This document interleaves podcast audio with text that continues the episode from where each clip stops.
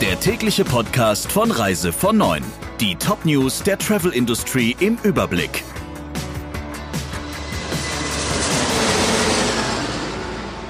Mit Ursula Lampe. Schönen guten Morgen. Eine Schutzmaske während der Reise und Abstand halten, das waren die Vorgaben, die die EU für die Wiederaufnahme des Flugverkehrs gemacht hatte. Dazu sollten die Airlines im Flugzeug den Mittelplatz je Reihe oder jede zweite Reihe freilassen. Jedoch nur, wenn die Zahl der Passagiere das erlaubt. Diese Vorgaben, so das ARD-Magazin Report Mainz, gefährden die Gesundheit der Passagiere. Demnach seien bereits in den vergangenen Tagen voll besetzte Flugzeuge von deutschen Flughäfen gestartet, ohne freie Sitze und dicht an dicht im Mittelgang beim Ein- und Aussteigen. Der Bundesverband der deutschen Luftverkehrswirtschaft teilte mit, das Infektionsrisiko im Flugzeug sei dank Mund-Nasenschutz und speziellen Luftfiltern extrem gering. Ein US-amerikanischer Forscher vertritt genau die gegenteilige Meinung.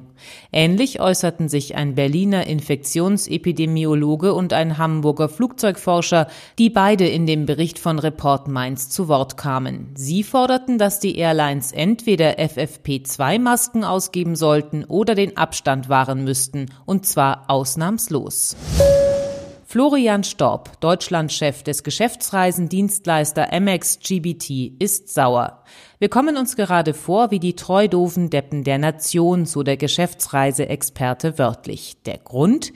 Airlines, Hotels und Mietwagenanbieter machten gegenüber den Anliegen der Geschäftsreisebüros die Schotten dicht, während diese versuchten, ihre Kunden zu unterstützen. So seien Refund-Verfahren geändert worden und dauerten deutlich länger, hier und da seien sogar Refund-Tools abgeschaltet worden, so Staub. Durch dieses Verhalten koste jeder einzelne Vorgang deutlich mehr Zeit und damit Geld. Wenn der Umfang der Arbeit ohne direkten Umsatz von außen künstlich so sehr in die Höhe getrieben werde, so Storb, dann müsse man künftig womöglich für diesen Service Geld nehmen. Weil die Corona-Auflagen in Berlin nur Kundgebungen mit 100 Teilnehmern erlauben, haben Reisebüros für den heutigen Mittwoch gleich eine ganze Reihe Kundgebungen an verschiedenen Plätzen angemeldet, organisiert via Facebook. Unterstützung kommt von FTI und dem Verband Internet Reisevertrieb. Die Protestierenden fordern ein Rettungspaket für Reisebüros. Zur Kundgebung haben sich auch Politiker angesagt, unter anderem werden der Tourismusbeauftragte der Bundesregierung Barreis erwartet.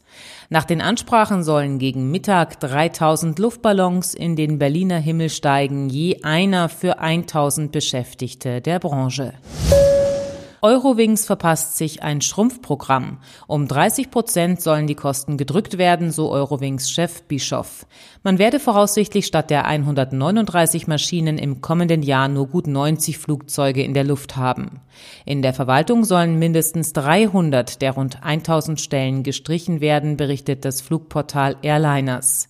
Wie Bischof versicherte, sollen alle Kunden, die Gutscheine oder Umbuchungen ablehnten, das Geld für nicht erfolgte Flüge erstattet bekommen, ein dreistelliger Millionenbetrag. Zypern öffnet seine Flughäfen. Passagiere aus Deutschland, die zwischen dem 9. und 19. Juni einreisen, müssen beim Einchecken noch eine Bescheinigung eines negativen Corona-Tests mit sich führen. Ab dem 20. Juni fällt auch diese Voraussetzung weg, so das Auswärtige Amt. Für den unter türkischer Verwaltung stehenden Nordteil der Insel gelten indes weiterhin Einreisesperren. Die Einreise in die türkische Republik Nordzypern werde bis auf weiteres nur Staatsangehörigen gewährt. Das waren die wichtigsten Meldungen der Branche. Ihnen einen schönen Tag. Der Reise von Neuen Podcast in Kooperation mit Radio Tourism. Mehr News aus der Travel Industry finden Sie auf reisevon und in unserem täglichen kostenlosen Newsletter.